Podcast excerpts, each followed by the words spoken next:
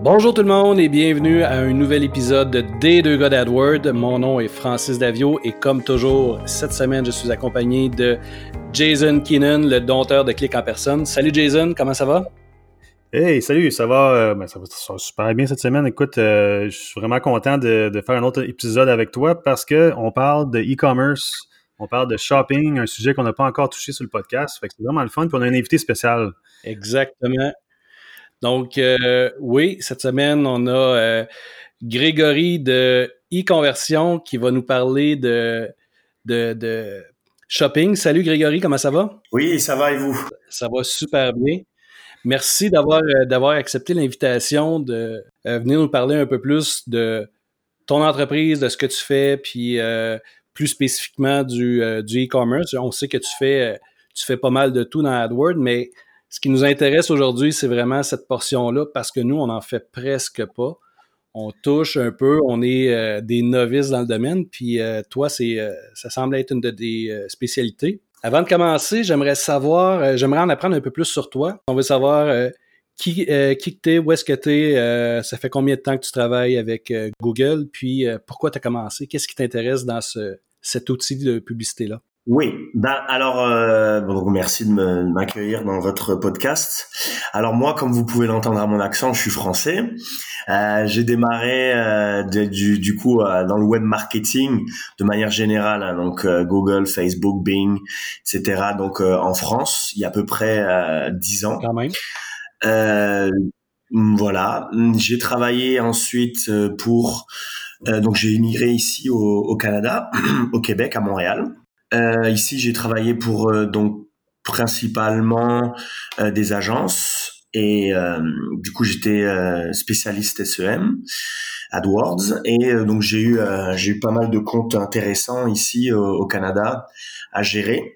De, qui ont une portée souvent internationale c'est ça international qui font travailler aux États-Unis au Canada en Europe. euh, dans le dans un peu le portfolio que j'avais, j'ai travaillé pour euh, pour euh, tout ce qui est partie SEM bien entendu. Hein.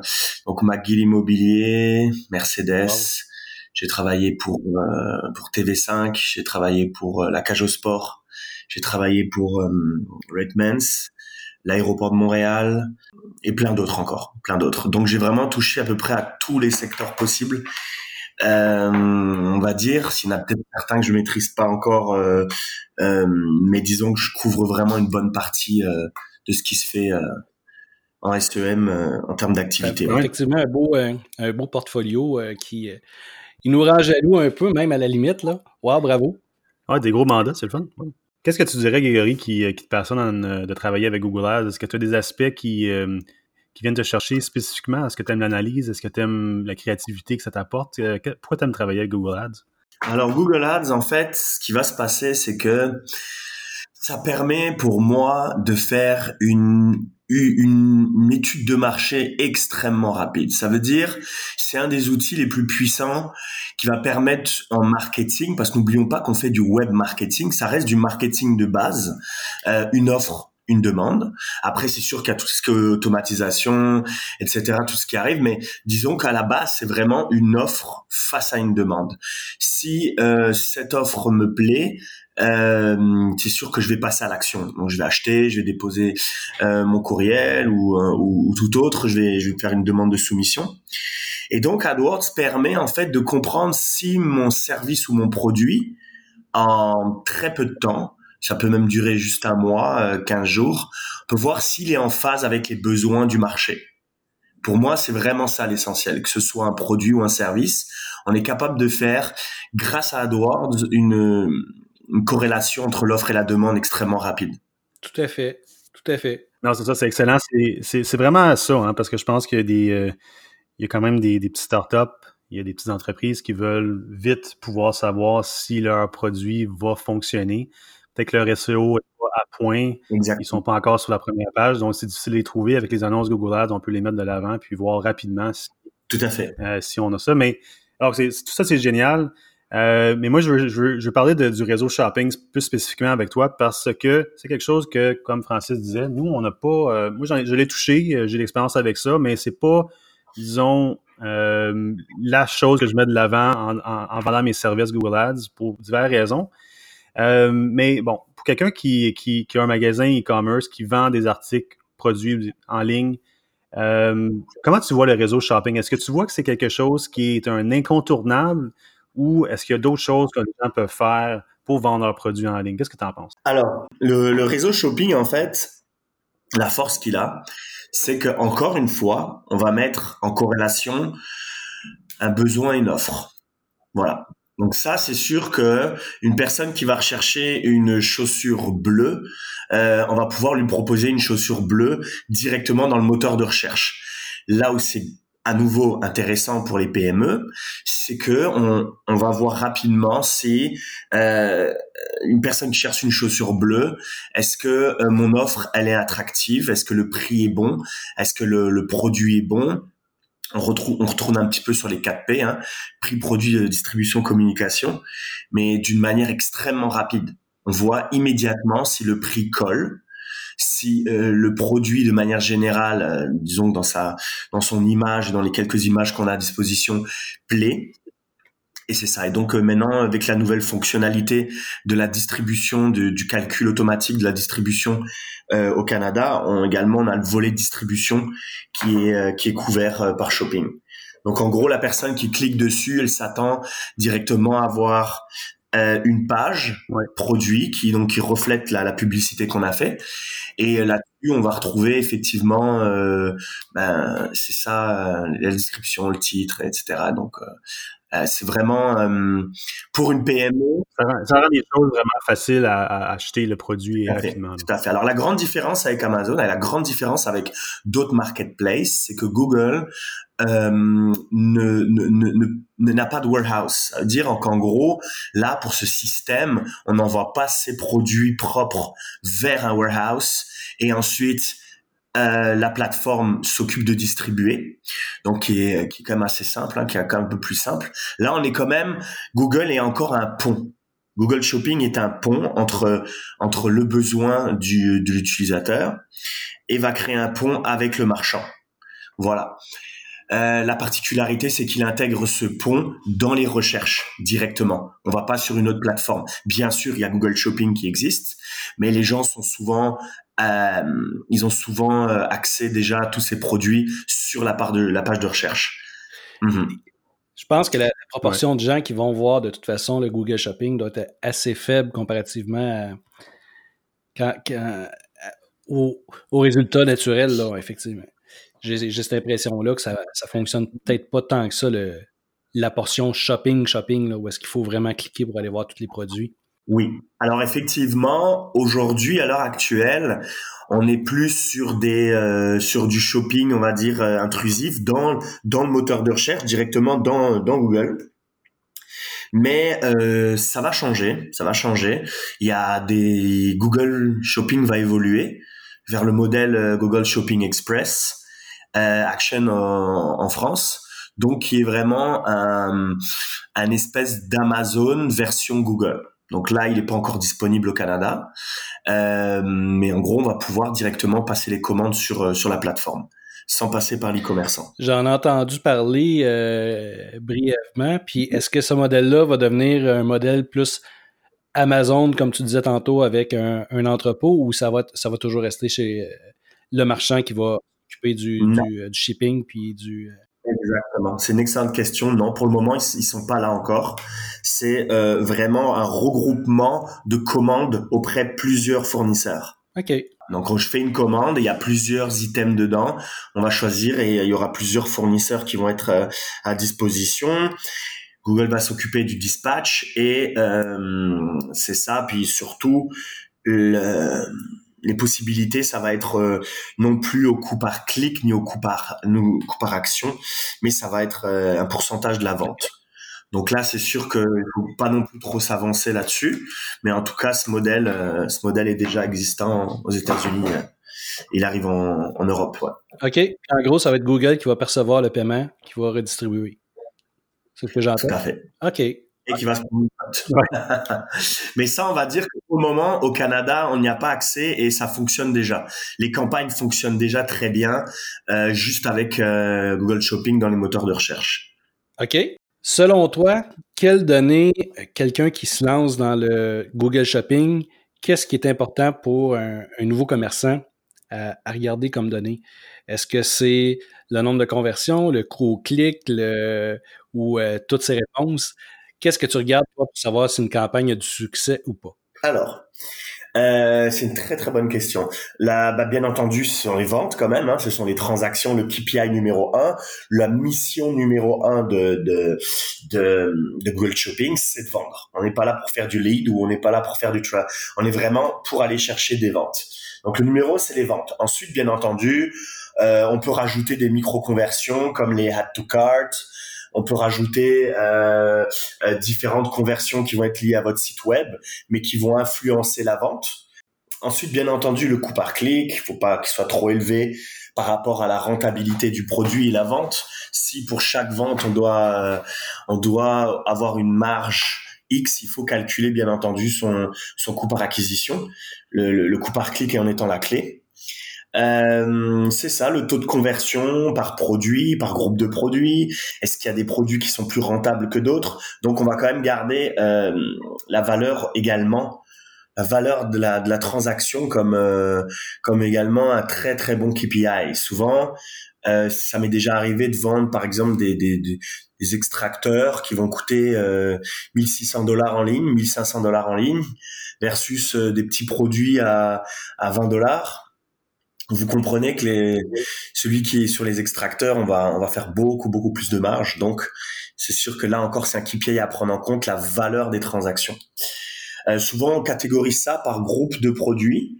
Et donc, c'est souvent faire des campagnes par, euh, par les, on va dire classer ça par, par campagne, par les produits qui ont les, plus fortes valeurs, euh, on va dire, de retour sur investissement et ensuite on diminue bien sûr par euh, on fait d'autres campagnes avec ceux qui sont un peu moins moins intéressants au niveau marge euh, également ce qu'on peut prendre en compte ce que je fais c'est bien entendu euh, L'Auction Insight, c'est vraiment aller regarder qui, qui, sont vos concurrents. Ce qui est génial, comme je l'expliquais avant, la force de Google, c'est qu'on nous donne également un benchmark de qui est présent euh, quand vous affichez. Donc là, Effectivement. Exactement. Et donc là sur Google Shopping, ça, ça démultiplie le, le, le la, la, la, force du la, force de cet outil-là parce que là on va vraiment pouvoir aller voir qui sont nos concurrents, qu'est-ce qu'ils proposent comme produit et à quel prix. Ça c'est sûr que n'oublions pas que sur Internet les gens cherchent quand même la bonne affaire. Euh, sûr qu'il y a un changement de mentalité, on va chercher la qualité, on va chercher le local, mais quand même la grosse masse vont, euh, vont vraiment va vraiment chercher la bonne affaire.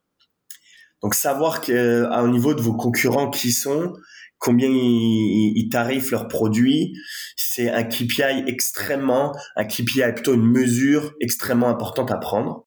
Voilà, essentiellement c'est ça. Le taux de conversion en, shopping, un taux de conversion qui est euh, respectable, disons, selon ton expérience, ça pourrait mhm. ressembler à quoi? Ben, en fait, le taux de conversion en shopping, ne, euh, ne prenez pas juste shopping ou euh, Google ou Facebook. faut prendre la globalité de votre site. Donc un site euh, voilà, e-commerçant, vous qu'il faut au moins qu'il y ait au moins une à deux années de d'activité et on regarde le taux de conversion e-commerce sur l'ensemble du site. Et ensuite, face à ça, face à ça, on va situer la campagne. Si par exemple le taux est à 3%, et que nous, on est avec Shopping à 3,5, vous avez fait du bon travail. 4% et 5%, un excellent travail. Euh, si le taux de conversion sur le site est à 10% et vous vous êtes à 5, ben, ça veut dire que ça veut dire que c'est ça votre vos campagnes sont deux fois moins deux fois moins percutantes que que je veux dire de manière générale le site. Je pars toujours du du, du chiffre de l'e-commerce de manière générale. Hmm. OK. Pour donner une idée, c'est un, un, bon point. Est-ce que tu interviens euh, au niveau du site ou tu te concentres simplement, ben simplement, uniquement sur euh, la publicité? Alors, oui, effectivement, il y, a, il y a le site parce que, si vous voulez, le Google Shopping ne fonctionne pas avec des mots-clés. On ne dit pas, je souhaite que cette catégorie de produits, par exemple, je vends des livres euh, sur, euh, je sais pas moi, euh, des livres sur euh, sur euh, sur la cuisine, sur les recettes. Je peux pas dire à Google Shopping dans mon groupe livres, voici les mots clés sur lesquels je veux apparaître. Ça fonctionne pas comme ça. Ça fonctionne en prenant en compte le titre du produit, donc dans le feed, dans le feed produit qu'on le catalogue qu'on va créer dans Google Merchant Center, le titre, la description. Suite à ça, suite à ça, euh, je vais apparaître, euh, je vais apparaître dans, dans Shopping. C'est ça. Donc, euh, je vous dirais que le fait que le site web soit bien construit en termes SEO, donc vraiment SEO, ça veut dire que les titres soient propres, bien structurés. Il y a une structure à respecter pour que Shopping fonctionne bien et euh, les descriptions soient bien claires.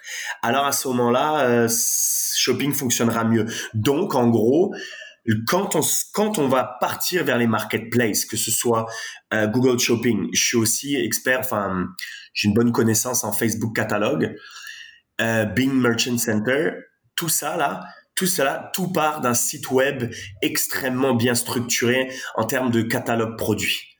C'est ça. Donc là, c'est sûr qu'il y a une interdépendance de tout ça avec le site web.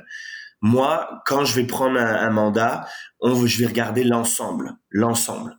OK, mm. excellent. Ouais, oui, c'est absolument, il faut faire ça. C'est le fun. Euh, Grégory, euh, un peu plus tôt dans la conversation, tu as touché sur la compétition, c'est un sujet que je voulais aborder avec toi justement, parce que je trouve que les annonceurs sur le réseau de shopping, ça peut être ultra compétitif. Euh, moi, j'avais un exemple d'un client que j'avais euh, qui vendait des, euh, des, des, couvertures pour le lit, des housses de couette et des choses comme ça. Puis sur le réseau shopping, évidemment, on se retrouvait être en compétition avec les, gros joueurs. On avait Amazon, on avait Linen Chest, Bed Bath Beyond, des, des, gros, des gros magasins qui ont bien du budget. Donc, moi, je voulais te demander, c'est quoi, d'après toi, la meilleure façon pour une petite entreprise qui fait face à des gros compétiteurs? Comment ils font pour se démarquer sur le réseau shopping, que les gens viennent acheter leurs produits? c'est une excellente. Alors, J'en reviens. Bon, moi, j'ai vraiment un background marketing, process euh, d'innovation. Euh, ça, j'ai une maîtrise là-dedans et j'en reviens toujours là-dessus. J'ai vraiment, euh, j'aime beaucoup les gens qui ont qui ont plus un background mathématique, plus scientifique, qui vont chercher toujours à faire de, de la méthodologie, qui vont chercher à, à, à vraiment automatiser les choses, etc. Ça, j'adore. J'en fais aussi. Mais mais revenons toujours à la base, c'est du marketing. On propose, c'est un moyen de communication, on propose un produit à, une audience, à, à, personnes.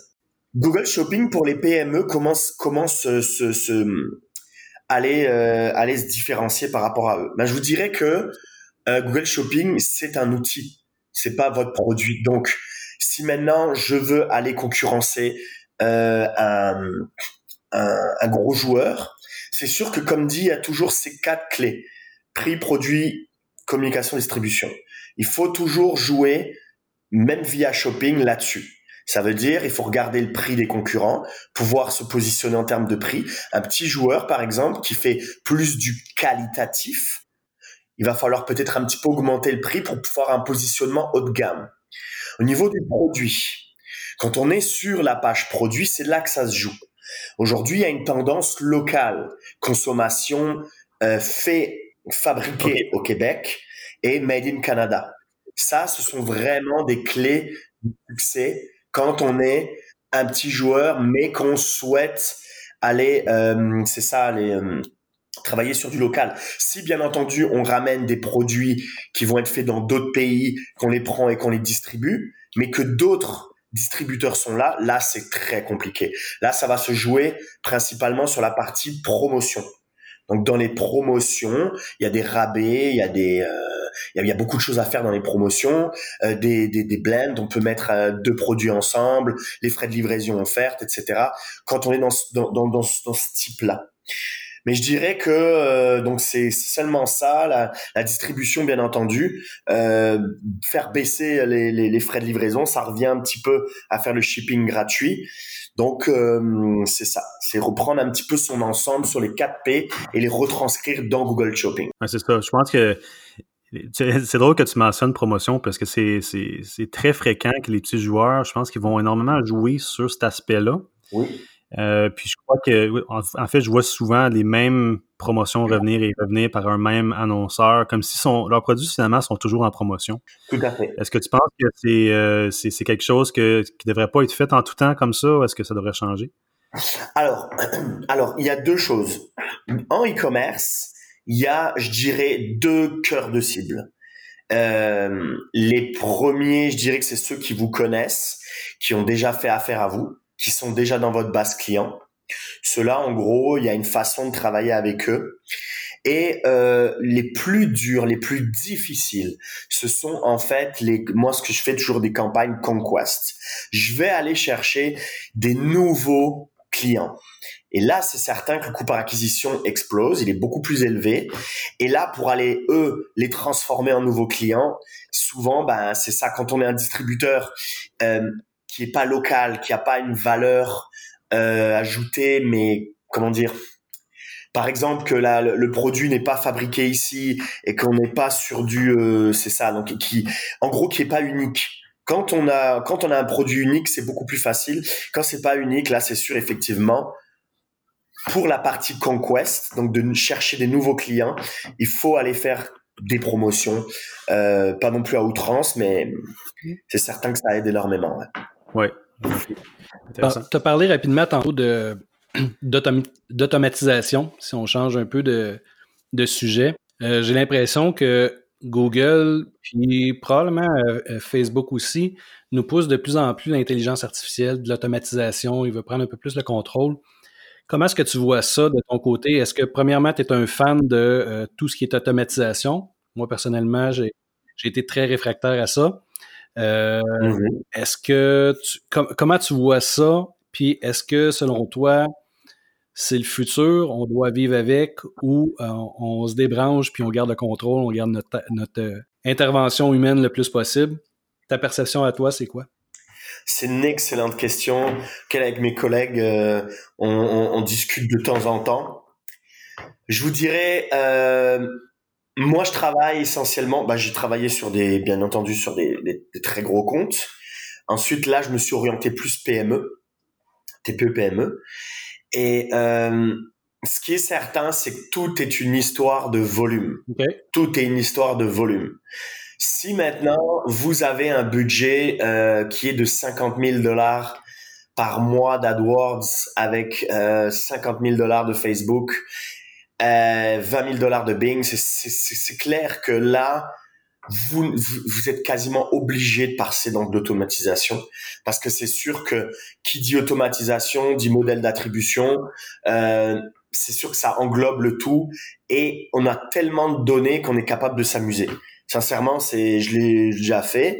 C'est de l'amusement. C'est vraiment quelque chose de très plaisant pour un responsable marketing, un responsable web marketing. On a tellement à faire de données qu'on est capable de recréer des segments, on est capable de, de créer des, des comportements euh, d'utilisateurs, des, des shoppers, etc. Donc là, c'est certain que là, c'est extrêmement, extrêmement intéressant.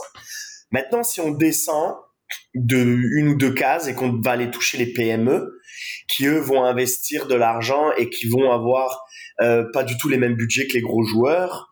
Là, c'est sûr que avoir par exemple 1000 clics euh, par exemple sur sur 15 jours, euh, vous vous rendez compte que c'est tirer des tendances, tirer des tendances extrêmement difficiles et de ces tendances faire des automatisations.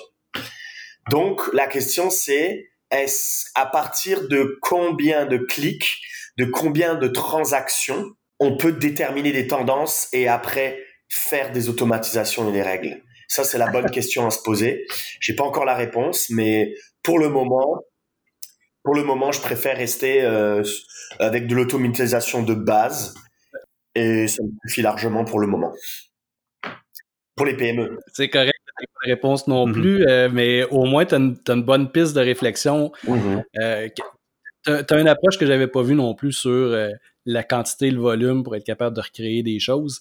Effectivement, c'est très, oui, c'est très vrai. Ça prend un minimum de données pour être capable de tirer des conclusions. Après, bien entendu, il peut y avoir de l'intelligence artificielle, mais dans ce cas-là, il va falloir classer les, les, les, campagnes. Je donne un exemple. Euh, si j'ai un gros volume de données, moi, je suis capable d'aller justement euh, faire des traitements sur mes données et tirer des tendances et l'automatisation. Si maintenant j'ai, euh, je suis un petit joueur, mais je me classifie comme, par exemple, euh, euh service comptable, Là, je vais rentrer dans une classification et il y aura de l'automatisation, mais pour tous les comptables, par exemple. Tous les comptables de la région de, Québec, c'est comme ça. Il y a des tendances globales de tous les comptes AdWords qui vont donner des moyennes et ensuite on pourra faire de l'automatisation sur ces comptes-là. Voilà. Peut-être ça pourra se passer par là pour les PME. Intéressant. Mhm. Euh, écoute, on, tire à la fin du podcast. J'aimerais euh, te poser une dernière question, euh, Grégory on, parle, on parle beaucoup du réseau shopping aujourd'hui, mais moi, j'aimerais savoir un peu, c'est quoi les meilleurs conseils que tu pourrais donner pour euh, les gens qui veulent se lancer dans les campagnes Google Ads? Donc, encore une fois, pas nécessairement au réseau shopping. Est-ce que tu as des choses généralement que tu, euh, leur recommandes de garder en tête, des erreurs à ne pas faire? C'est quoi tes meilleurs conseils? Tout à fait. Bah alors le premier conseil, c'est si vraiment on est novice, novice, novice, la première étape, c'est quand même de de contacter euh, ben, une agence comme vous, ou un freelancer ou, euh, ou toute autre personne professionnelle. Euh, c'est difficile de s'improviser, euh, de s'improviser euh, expert là-dedans, sachant que les plateformes euh, tournent beaucoup. Ensuite, toujours demander un dashboard de ce qui se passe. comparé au, par rapport aux campagnes, un dashboard qui va ensuite donc permettre de, de comprendre qu'est-ce qui se passe, où sont les où sont les résultats et comment on a fait pour y, pour y parvenir. Euh, ensuite, vraiment spécifiquement au e-commerce, euh, par rapport au, shopping, mais bien sûr par rapport à Facebook, euh, catalogue, Bing Merchant Center, etc. C'est vraiment de s'armer d'une équipe autour de soi. Ça veut dire Premièrement, il faut bien entendu une personne qui, qui, qui peut corriger euh, les, les, les, produits, corriger tout ce qui se passe sur le site en termes de contenu. Ensuite, euh, et c'est sûr que c'est indéniable, il faut un développeur. Si on veut se lancer dans un marketplace, il faut avoir un développeur avec soi. C'est mmh. sûr. Personne qui va pouvoir faire le pont entre les plateformes type Magento, Shopify, etc. et créer les flux produits. Donc, je vous dirais que si on voulait lancer dans les marketplaces, shopping ou autre, il faut avoir ces, trois compétences. Euh, développement, euh, donc vous en tant que donc spécialiste communication euh, et shopping, etc. Et troisième, la personne qui va travailler les produits. Ensuite, je dirais pour tout ce qui est encore e-commerce, c'est la venue en force de tout ce qui est plateforme qui va se situer entre votre e-commerce et les plateformes type shopping, Facebook, catalogue et autres, donc de type Chainable. Chainable, j'utilise par exemple Excellent. Donc en gros, c'est on a euh, nos produits qui sont sur le, site. Il va rajouter une étape avant de placer tout ça dans, dans les catalogues, dans les feeds. Et là, on va pouvoir retravailler les titres et les descriptions avant de les pousser dans les plateformes. Ce qui va permettre de vraiment pouvoir optimiser les campagnes euh, dans, dans les marketplaces. Donc vraiment, c'est c'est ouais, ces conseils-là, si vous souhaitez vous lancer là-dedans, hein. des bons outils, des bonnes personnes autour de vous. Mm. Est-ce que personnellement, est-ce que tu, pour quelqu'un qui est vraiment qui se lance là, demain, là, est-ce que tu recommanderais euh, la, la plateforme Shopify? Alors Shopify, moi, euh, en termes de e-commerce, euh, j'ai pas trop de jugement. Magento, Shopify, PrestaShop, WooCommerce, j'ai pas trop de jugement là-dessus. Maintenant, c'est juste prendre une plateforme qui va pouvoir dialoguer avec vos outils marketing. Ouais, okay. À savoir Google AdWords, euh, Facebook, Bing, etc., etc. Donc là, il y a certains modules qui sont créés et ces modules, il faut comprendre s'ils sont euh, mis à jour assez fréquemment parce que comme on le sait, ça bouge énormément. Je fais des campagnes shopping en Allemagne, j'en fais en UK, j'en fais actuellement en France, j'en fais ici, j'en fais aux États-Unis, et ça et quasiment tous les trois mois, il y a une nouvelle législation qui change. Donc il faut que les, les plateformes soient très très réactives par rapport à ça. Ah, intéressant. Mais merci. Merci beaucoup, euh, Grégory, pour, euh, pour ton temps cette semaine. C'est euh, c'est vraiment, vraiment apprécié. Ça, ça apporte un, un vent de fraîcheur aussi au, au podcast.